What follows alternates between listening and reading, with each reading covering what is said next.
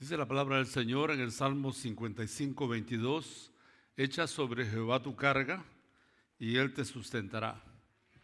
¿Por qué estamos diciendo eso? Porque a veces venimos al templo cargados, cansados, fatigados, preocupados, ansiosos. En algunos lugares dicen, deje afuera sus cargas y entre para adorar, pero aquí les decimos a los hermanos, traiga sus cargas delante del Señor, traiga sus preocupaciones, traiga sus ansiedades, todo aquello que le preocupa del futuro, tal vez en usted mismo, en su salud, sus estudios, sus negocios, su trabajo, tal vez en su familia, en su matrimonio. Usted está invitado a venir al Señor. Echa sobre Jehová tu carga, dice, y Él se compromete, Él te sustentará. Así que queremos invitar en esta mañana, si hay personas entre la congregación que deseen venir al altar, vamos a tener un tiempo de clamor al Señor, de pedir al Señor por su necesidad, por su situación, por su preocupación. Así que vengan por favor a aquellos que estén listos para que oremos con ustedes aquí y vamos a dejar que el Señor tome esas cargas, esas preocupaciones, arrodillémonos delante del Señor.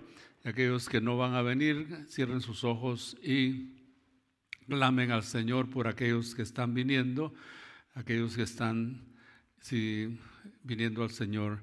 Si usted quiere venir y apoyar a alguien, a orar con él, orar con ella, usted está invitado a pasar también. Pase, acérquese que el Señor invita a todos. Venid a mí, dice Él, todos los que estáis trabajados y cargados, que yo os haré descansar. Váyase a su casa descansado, tranquilo, tranquila, sabiendo que confiar en el Señor es lo mejor que podemos hacer. Mejor es confiar en Jehová que confiar en el hombre. El Señor espera que nosotros le busquemos y traigamos delante de Él toda necesidad, toda petición. Él nunca nos echa fuera. Vamos a orar al Señor. Padre, muchas gracias por esta palabra que nos has dado.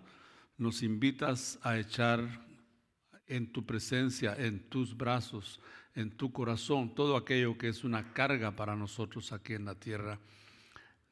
Reconocemos que nos preocupamos del futuro a veces, de lo desconocido, de aquello que no le vemos solución, pero queremos, Padre, en este momento dejar delante de ti, en tus manos, todo aquello que es causa de preocupación, ansiedad en nosotros.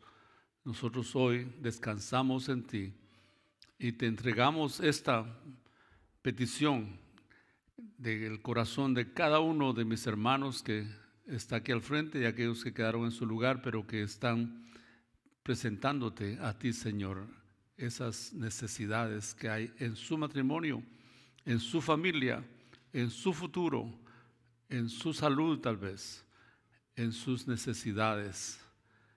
Clamamos, Señor, por que tú, en tu gran misericordia, puedas tomar cuidado de todas aquellas cosas que tu pueblo, nosotros estamos trayendo delante de tu presencia. Gracias Señor te damos. Gracias por oírnos. Gracias. Perdona nuestros pecados también.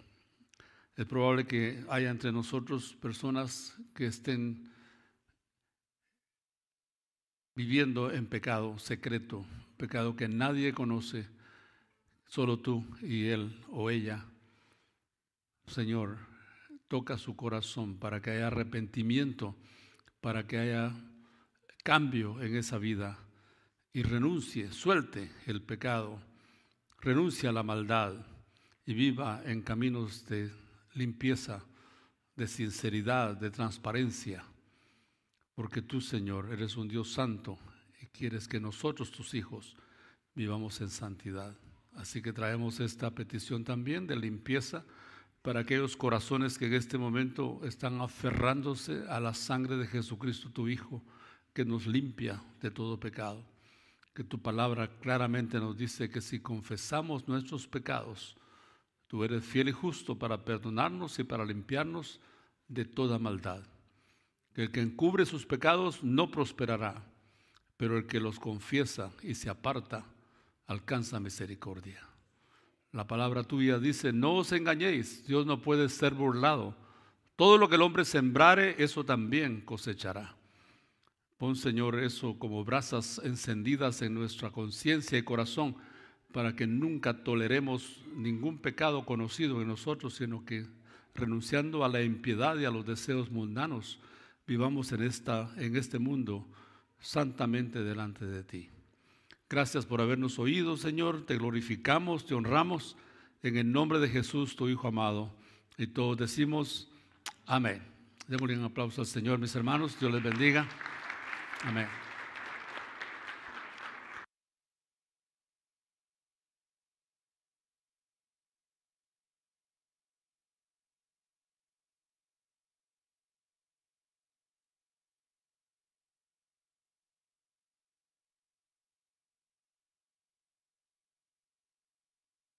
Esta mañana vamos a estar en Génesis capítulo 6. En sus Biblias, el libro de Génesis es el primer libro de la palabra del Señor y vamos a iniciar una serie hoy acerca del tema cómo debe vivir el cristiano en un mundo no cristiano.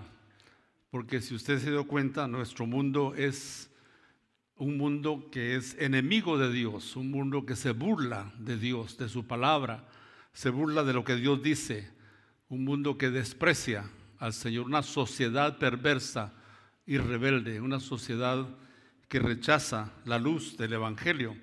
Entonces el tema de este mes pretende darnos una luz acerca de cómo debemos vivir nosotros en un mundo que no es cristiano, aquellos que, que tenemos la dicha de ser cristianos. Y hoy vamos a comenzar con Génesis capítulo 6. Pero antes de, leer eh, Génesis capítulo 6, los versículos 1 al 8, yo quiero leerles a ustedes Efesios capítulo 2, versículo 15. Efesios 2.15 habla de nosotros y dice para que seáis irreprensibles y sencillos hijos de Dios sin mancha en medio de una generación maligna y perversa, en medio de la cual resplandecéis como luminares en el mundo. Esa es la función nuestra, mis hermanos, y vamos a ir ahora a Génesis capítulo 6, versículos 1 al 8.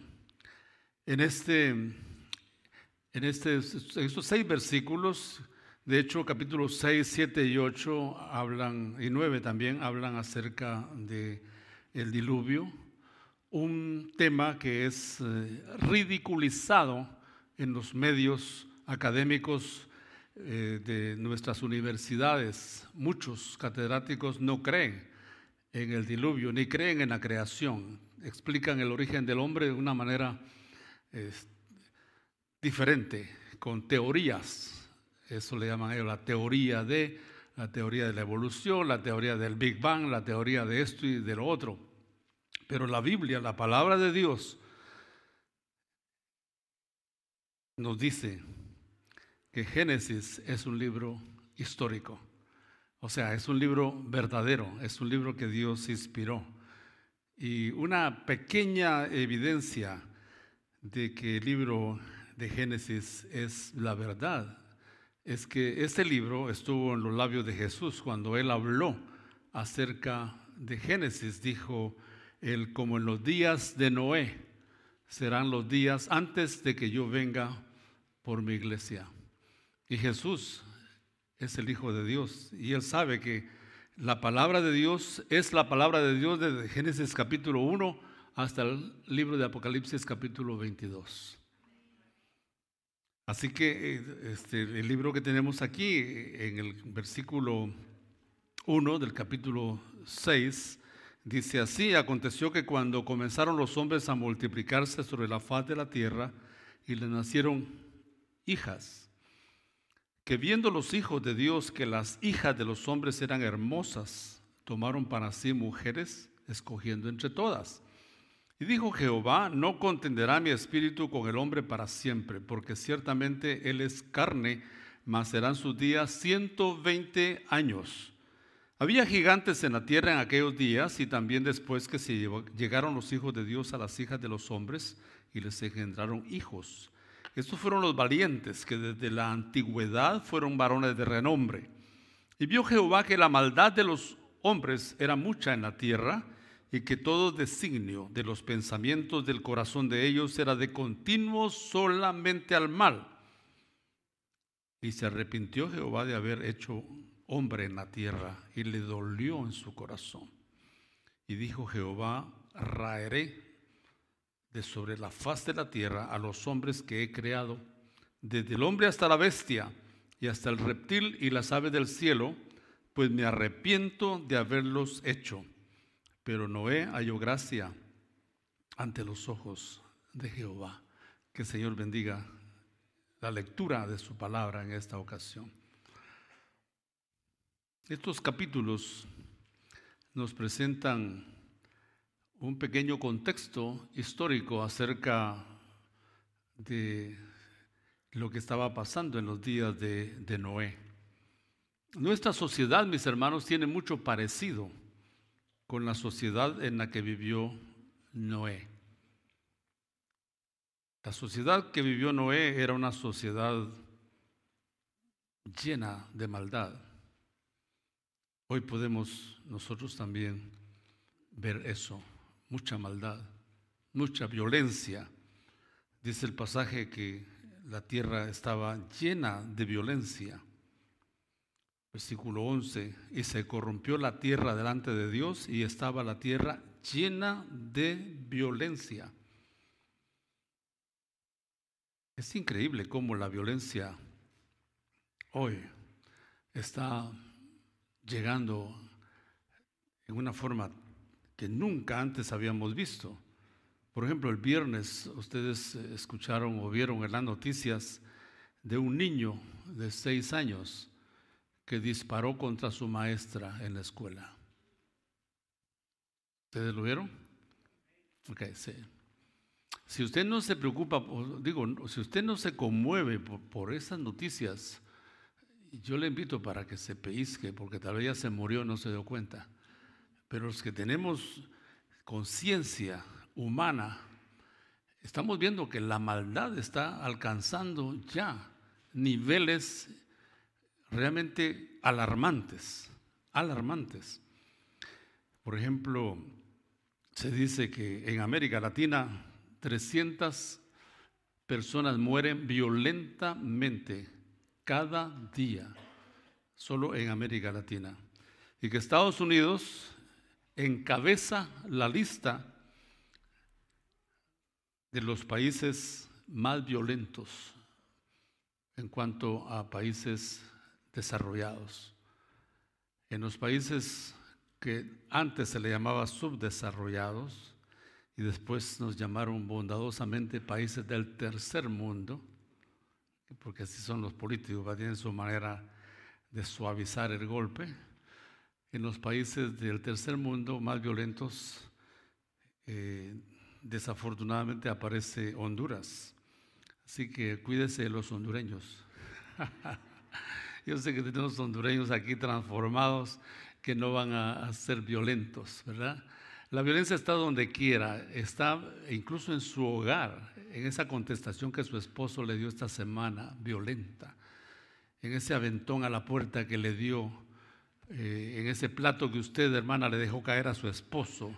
Ahí sí, cómete la comida si quieres porque se están agachando algunas hermanas como que se están, están componiendo los zapatos, ¿verdad? No, no, este, no hay cámaras que el pastor tiene de sus hogares, solamente que la violencia, el Caín, está metido en el corazón de todos nosotros. Y no lo digo en broma, lo digo en serio. Todos llevamos a un Caín que si no fuera por un Cristo de paz que esté en nosotros, saldría. Solo necesitamos cierta, cierta motivación para ser violentos, verbal o físicamente. ¿Están aquí todavía? Si ustedes no son marcianos o, no son de Júpiter o de Venus o son de la Tierra, ustedes saben lo que estoy diciendo. Tenemos eso ahí metidos. El viernes íbamos de hacer unas visitas con mi esposa y de repente al pastor se le ocurre cantar. Últimamente se me en cantar cantos de la otra vida. Y entonces iba cantando yo, pronto termina mi vida aquí y un palacio me espera ya. ¿Lo comparte usted también conmigo? Bueno, si usted no tiene esa, esa fe, usted está, tiene que venir a Cristo esta mañana. Pero bueno, yo iba cantando eso y terminando unos segundos apenas cuando el carro que iba en el otro carril, en el freeway, se empezó a meter a pocos metros de donde yo iba. A pocos metros se empezó a meter, se empezó a meter y dije, este nos va a hacer dar vuelta. Entonces, como todo buen guatemalteco, le puse no al pedal, no que a la bocina. A la bocina y le bociné tan fuerte como pudo salir esa cosa. Y él entonces casi el carro se levantó un poco y se volvió a su carril. Y a mi esposa me dice, no cantes esos cantos. no en el freeway. Porque... Pero lo que estoy diciendo es que de inmediato en César García salió aquello de, no un Dios te bendiga, pero pero en cuestión de fracción de segundos también la presencia del Señor me dio paz y mi esposa es testiga. Ni una palabra, ni un gesto. Seguí cantando más adelante. La bienvenida Cristo me dará, supremo gozo mi alma tendrá. Algunos están viéndome, cántelo todo. No, no, no. Eso ya cuando grabe un, cassette por ahí, un disco, porque ahora no hay cassettes. Muy bien, entonces lo que estamos diciendo, hermanos, es que la sociedad del tiempo de Noé tiene mucho parecido con la nuestra. La nuestra está un poquito peor que el tiempo de Noé. Aquí está este, este contexto en que vivimos y es lo que estamos diciendo es cómo vivimos nosotros los cristianos en un mundo no cristiano. Tenemos mucha situación, mucha perversión en todo sentido. En el tiempo de Noé, como ya leímos, había también mucha perversión sexual. Y hoy tenemos un movimiento de izquierda que ha tomado los temas de la sexualidad humana para subvertir la sociedad. No solo en Europa, Estados Unidos, sino también América Latina. Desafortunadamente muchos están financiando con millones de dólares a estos subversivos morales para que tengan cómo mover esos temas hacia adelante. El famoso izquierdista europeo George Soros con muchas miles de millones dándolos para que la basura llegue a Europa, Estados Unidos y América Latina y por supuesto los continentes asiáticos y africanos también.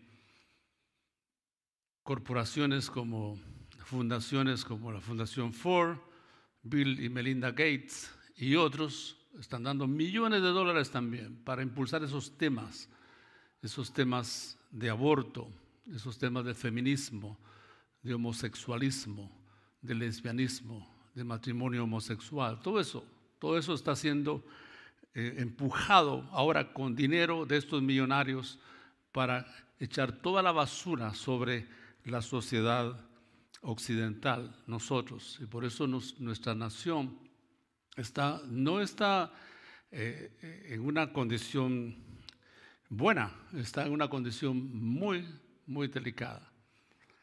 Entonces tenemos que reconocer que nuestra sociedad, nuestra ah, cultura está eh, corrompida y tenemos que vivir nosotros, como dice la palabra del Señor, en una forma que glorifique al Señor. Ahora, ¿cómo vivió Noé entonces? Porque ese es, el punto del, mensaje de esta mañana. ¿Cómo vivió Noé y su familia? Si vemos, por ejemplo, el versículo 9, dice el versículo 9 del capítulo 6, estas son las generaciones de Noé. Noé, varón justo, era perfecto en sus generaciones. Con Dios caminó Noé. ¿Cómo pudo Noé caminar con Dios?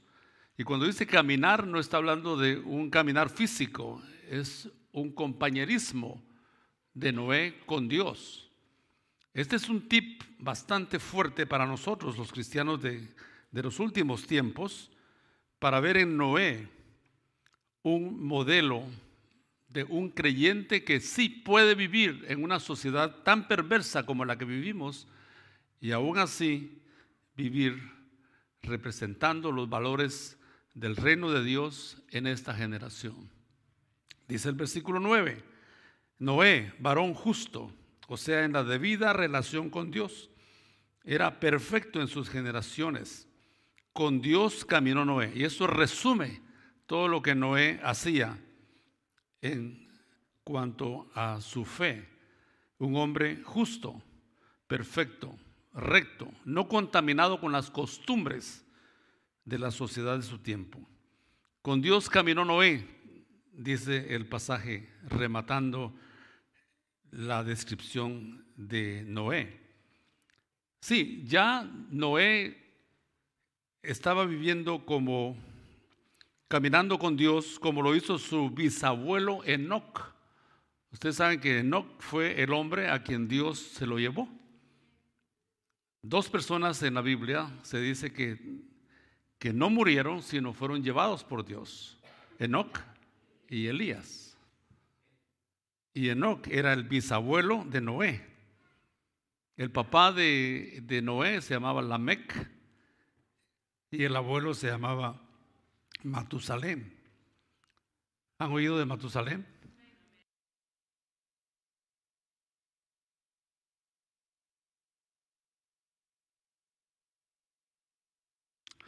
Thank you. Pues Noé caminó con Dios como lo hizo su bisabuelo, Enoch.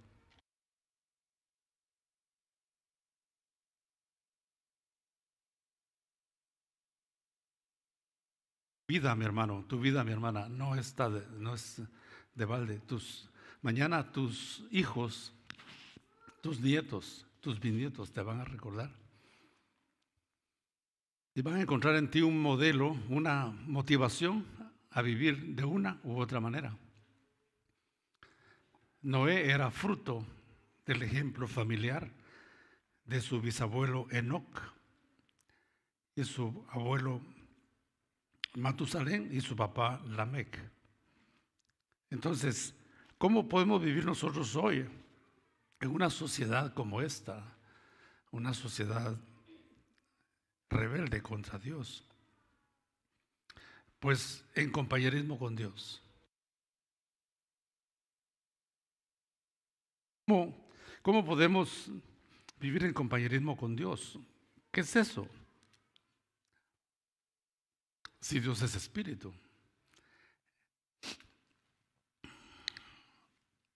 Un recurso que Jesús usó es la oración. La oración. La oración es hablar con Dios, nada más. Es comunicarnos con Dios. No, la oración no es este, coger una, una lista así como esta, y llena de peticiones, como cuando vas al supermercado. Eso no es. Es parte de la oración, por supuesto. La oración es hablar con Dios.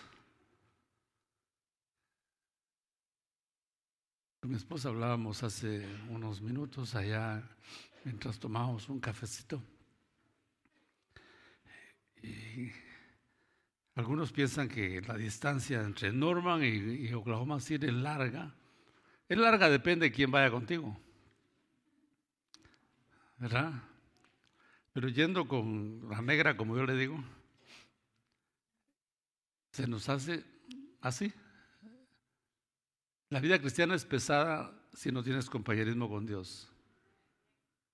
Solo venir a la iglesia los domingos y el miércoles es una carga pesada si no tienes compañerismo con Dios. Pero cuando tienes compañerismo con Dios, se hace ligera la vida. Los problemas siguen, sí, van a seguir porque vivimos en este mundo. Van a seguir las enfermedades, va a venir la muerte, el desempleo, van a venir los conflictos, por supuesto que sí. Pero cuando tienes compañerismo con Dios por medio de la oración, ese compañerismo te permite suavizar las penas de la vida y vivir en paz y con gozo para que te sostenga en el trayecto de la vida.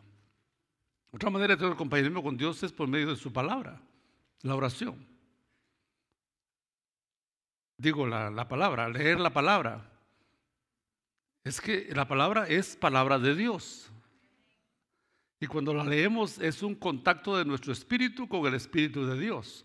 Cuando la leemos en, el, en, el, en la actitud correcta.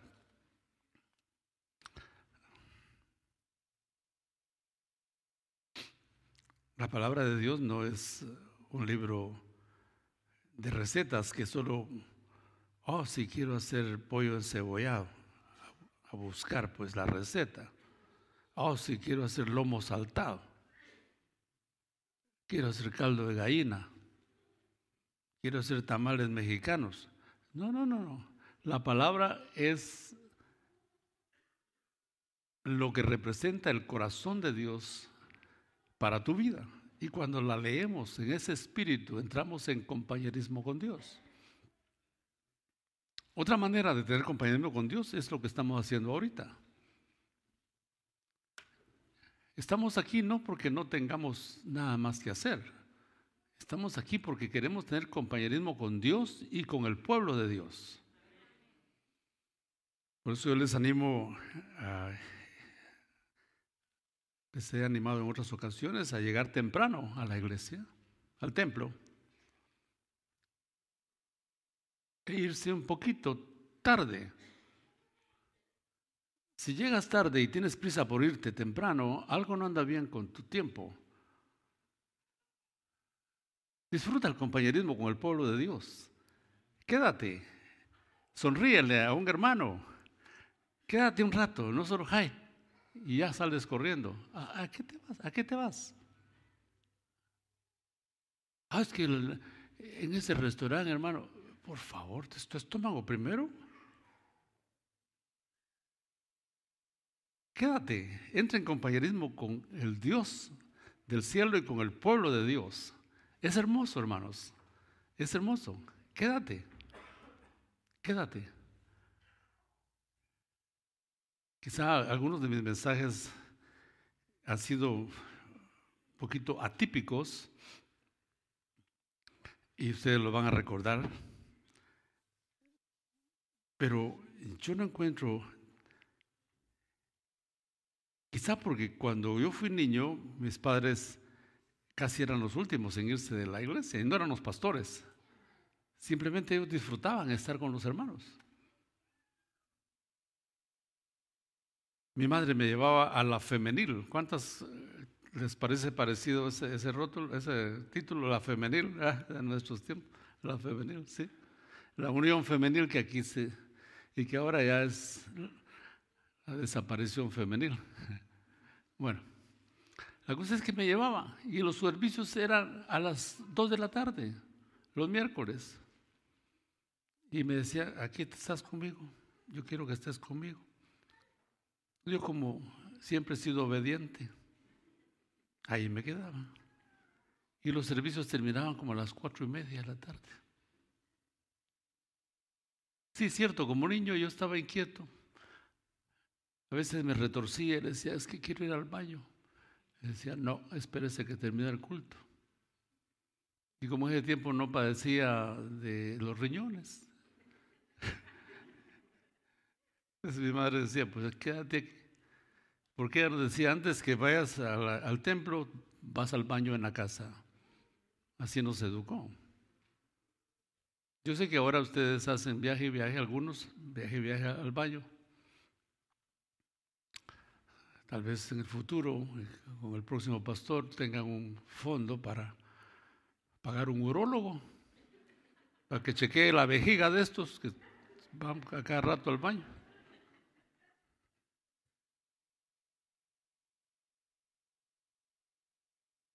El compañerismo con Dios y con el pueblo de Dios es hermoso.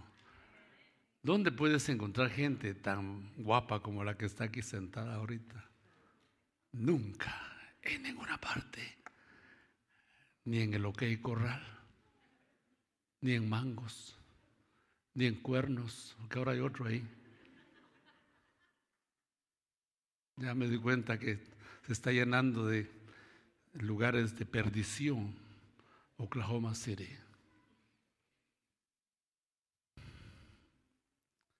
Estamos hablando de Noé que disfrutó andar con Dios. Con Dios caminó Noé. Caminas con alguien con quien tienes una relación, con quien disfrutas una relación. Cuando caminamos con Dios, mis hermanos, es muy posible vivir en una sociedad que no es cristiana como la que vivimos hoy. Pero vamos a ver un poco más porque el tiempo está, está pasando. Y vamos a ir al versículo 13. En compañerismo con Dios, sino también en obediencia a la palabra de Dios. Ve al versículo 13. Dios le dice a Noé, he decidido el fin de todo ser, porque la tierra está llena de violencia a causa de ellos y aquí que yo los destruiré con la tierra. 14. Hazte un arca de madera. Los detalles se los dejo para su lectura personal. Y luego el versículo 22 dice, y lo hizo así Noé, hizo conforme a todo lo que Dios le mandó. Qué hermoso ver en este hombre un ejemplo de un hombre que vive en obediencia a la palabra de Dios, a lo que Dios dice. Hermanos, la palabra de Dios no es pesada, no es gravosa, no es para atormentar tu vida, no es para quitarte el gozo de la vida. La verdadera vida comienza cuando tú y yo obedecemos la palabra del Señor. En la palabra de Dios hay libertad.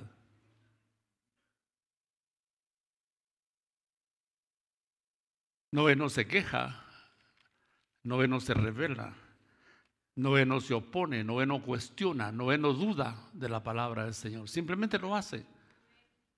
¿Y sabe qué? En esos días no llovía. Y Dios le dijo, voy a enviar un diluvio. Y no llovía. ¿Qué? ¿Un diluvio?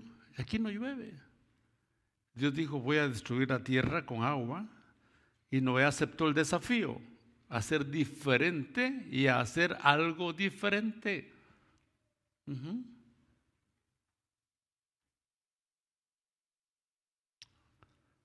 Tal vez algo culturalmente ofensivo para los demás o tal vez políticamente incorrecto para los demás.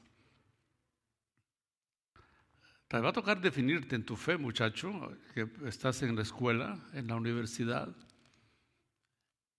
en la fábrica, en el negocio. Los cristianos no hacemos eso. Tú puedes decir, yo amo a Cristo y no lo voy a hacer. ¿Qué? ¿De qué estás hablando? Sí, como tú digas. Y tal vez te cueste el rechazo, tal vez no seas parte del grupo, pero ¿qué? Al fin y al cabo, eso pasa. Yo sé que algunos estarán diciendo, pastor, ¿usted en qué mundo vive? En este, en este. Tengo nietos que comparten conmigo la presión, el peer pressure de, sus compañeros para que hagan cosas. Tanto que mi nieto de 18 me pide, nunca pensé que me hiciera esa petición. Dice, papá, puede orar por una novia para mí? Y dije, yes. Peor fuera que me diga, ¿puedo orar por un novio? No, por supuesto que no. Cuando ves una novia, y le digo, ¿cómo la quieres, hijo? Ya platicamos. Y no tiene mal gusto. Se parece al abuelo, ¿eh? Que no tengo mal gusto. ¿Por qué él quiere una novia? Porque sus compañeros tienen novia y él quiere tener novia también. Y está bien. Ya 18 más o menos tiene las neuronas en, la cabeza, más o menos. Antes de 18, antes, antes de 20, diría yo. No te metas en eso. Estudia. No tengo estadísticas, pero la mayoría de, de, noviazgos que yo conozco abajo de los 18 termina. Termina y queda tu corazón nomás quebrantado. Pérdida de tiempo. Pastor, ¿y usted, ¿y usted a qué horas tuvo, digo, en qué, a qué edad tuvo novia? Chute que es uno. Pues a los 13, ya le, ya le comenté a mi esposa, a los 13 no fue novia, fue una muchacha que me abusó. Una de 20 viene y y me, me besa. Ahora que ya me voy, le estoy contando mis pecados, ¿verdad? Pero eso fue nada más furtivo, fue así, minutos y, y nomás sentí como que saber qué pasó ahí y, ya ella se fue por su camino y yo fui a la casa. Y ahí el interrogatorio, ¿de dónde vienes? Pues Gracias a Dios por los padres que nos dio. ¿eh? Bueno, aquí está Noé, un hombre obediente, un hombre contracultura, porque así es, y la iglesia es contracultura, más vale que lo entendamos. La iglesia siempre es como luz y tinieblas, no puede coexistir.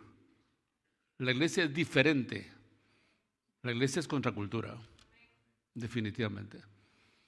Así que hermanos, entendamos esto y aprendamos de este hombre Noé a vivir en compañerismo con Dios y a ser obediente a la palabra de Dios. Nuestra sociedad hoy cuestiona la palabra, la desafía y rechaza la palabra de Dios. Pero nosotros no nos llevamos por lo que la sociedad diga ni por lo que Washington dice. Aunque sean mayoría en el Senado o aquí o allá y que un partido esté controlando hoy la Cámara por allá y por acá, eso está bien. Pero nosotros nos debemos guiar por lo que la palabra de Dios dice. Eso es todo.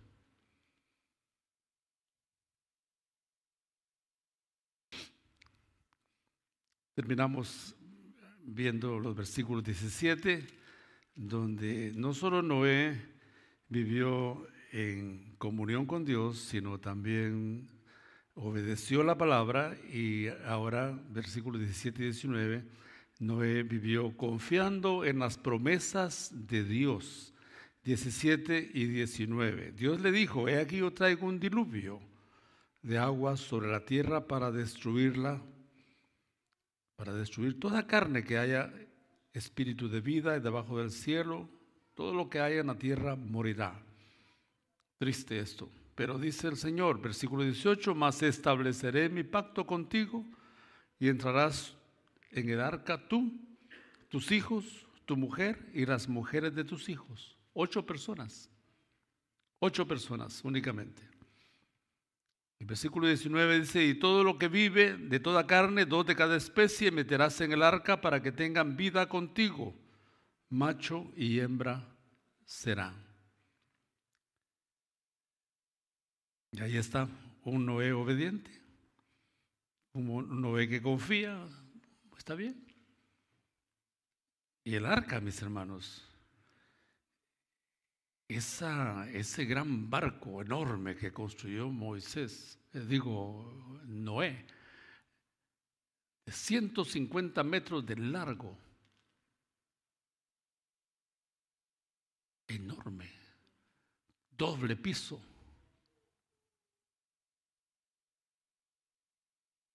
30 pisos, 30 metros de alto. Mucho más que esto, ¿verdad? 30 metros. ¿Alguien que me ayude? Mucho más. Pero ahí está un Noé confiando en las promesas que Dios le hace. Dice, a ti no te voy a destruir, Noé, ni a tu mujer, ni a tus hijos contigo. Y ahí está un Dios que promete proteger la vida de Noé, su esposa, sus hijos y sus nueras. Hermoso escenario tenemos aquí en este, en este pasaje. Entonces vemos en, Noé un, una persona que es nuestro modelo para que nosotros hoy vivamos de esa manera. Al principio dijimos que Noé vivió en compañerismo con Dios, eso es vital. Noé fue obediente a la palabra de Dios y finalmente Noé confió en las promesas de Dios. Yo quiero cerrar aquí, mis hermanos, con algunas aplicaciones. En el versículo 5 del capítulo 6 dice, vio Jehová la maldad de los hombres Versículo 12, y miró Dios la tierra. Lo que yo veo aquí es que Dios es testigo de la maldad del hombre, esté donde esté. La esté haciendo en secreto o en público, Dios es testigo de la maldad del hombre, de mi maldad, de tu maldad. Yo espero que hayan eh, algunos tomado la oportunidad cuando oramos, ¿se acuerdan? Hace unos minutos oramos que Dios perdone a aquellos que se arrepienten de su pecado y que ese pecado solapado, ese pecado privado que usted tiene, sea confesado y abandonado. Porque no es arrepentimiento cuando lloras, es arrepentimiento cuando cambias. Aquí está un Dios que es testigo de la maldad.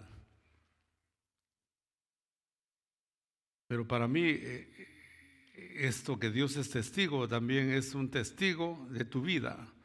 Es para bendecirte. Dios está para bendecirte. Y Dios nos invita, mis hermanos, al arrepentimiento. Dios quiere que nosotros nos arrepintamos de toda maldad. Termino con esto. Versículo 16 del capítulo 7. 7, 16. La última parte, cuando ya el diluvio iba a empezar, dice, y Jehová le cerró la puerta. Jehová le cerró la puerta.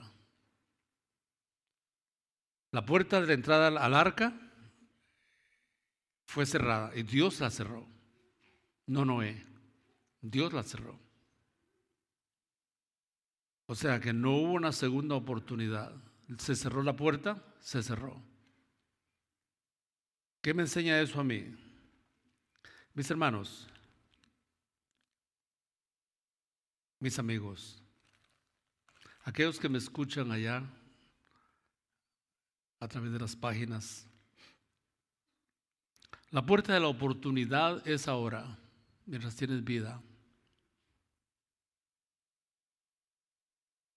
El momento para arrepentirnos es hoy. Mañana puede ser sumamente tarde.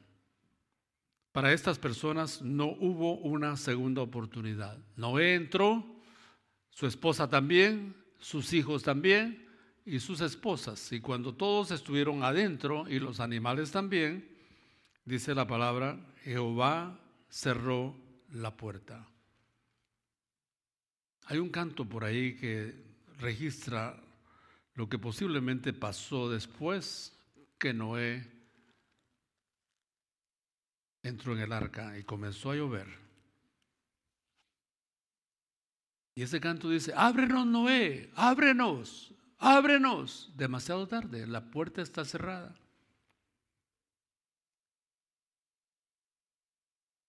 Es hoy el momento.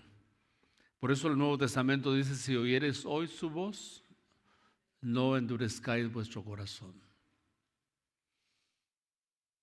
¿Hay alguien aquí que no tiene a Cristo en su corazón?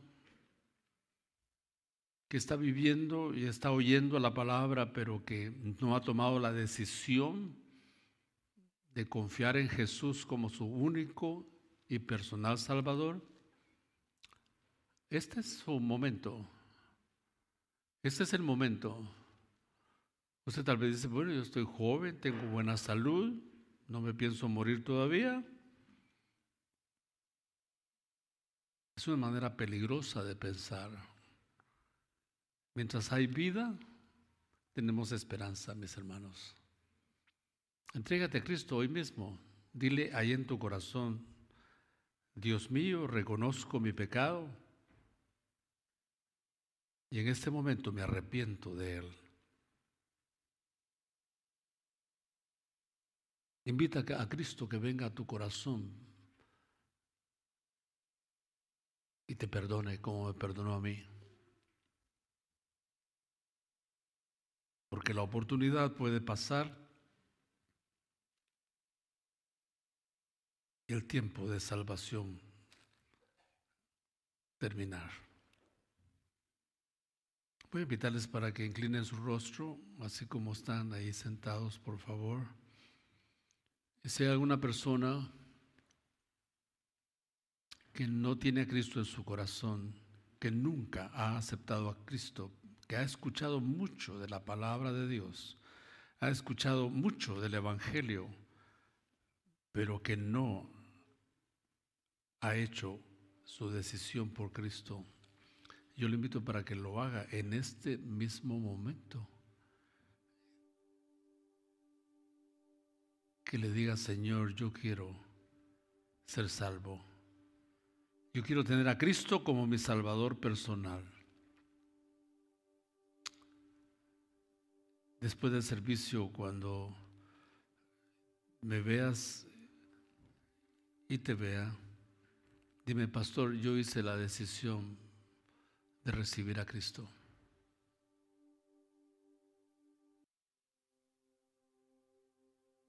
Así como siguen hermanos en meditación, piense usted, hermano, en Cristo.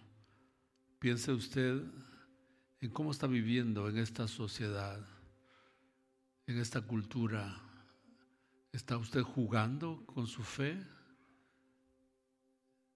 o está representando dignamente a Cristo en la sociedad? ¿Está usted participando también juntamente con los demás en los pecados de la sociedad? ¿O está viviendo como Noé, separado del mal? Yo le invito para que usted tome esto como un desafío a vivir definido por Cristo Jesús. Y viva en una vida de limpieza, de pureza, de santidad. Con Dios no se puede jugar. Tarde o temprano, la bendición llega a nuestras vidas o la disciplina del Señor. Dios te invita y me invita a mí a vivir vidas limpias para Él. Toma la decisión, mi hermano, en tu corazón, a seguir firme a seguir constante, a seguir en el camino de la limpieza, de la vida, de la verdad, en el camino que es Cristo Jesús. Gracias te damos, Señor, en esta mañana por este pasaje de tu palabra que nos muestra cómo vivir en un mundo no cristiano. Gracias porque en el ejemplo de Noé podemos ver que él vivió en comunión contigo, en compañerismo contigo. Él fue un hombre obediente a tu palabra y un hombre que confió, creyó tus promesas. Que nosotros también podamos seguir su ejemplo y que cuando Cristo venga por nosotros, lo recibamos con los brazos abiertos, sin ningún reproche, sin ninguna vergüenza de parte nuestra. Te lo pedimos, Padre, en el nombre de Cristo Jesús, nuestro Señor. Amén. Dios bendiga su palabra en nuestros corazones, hermanos.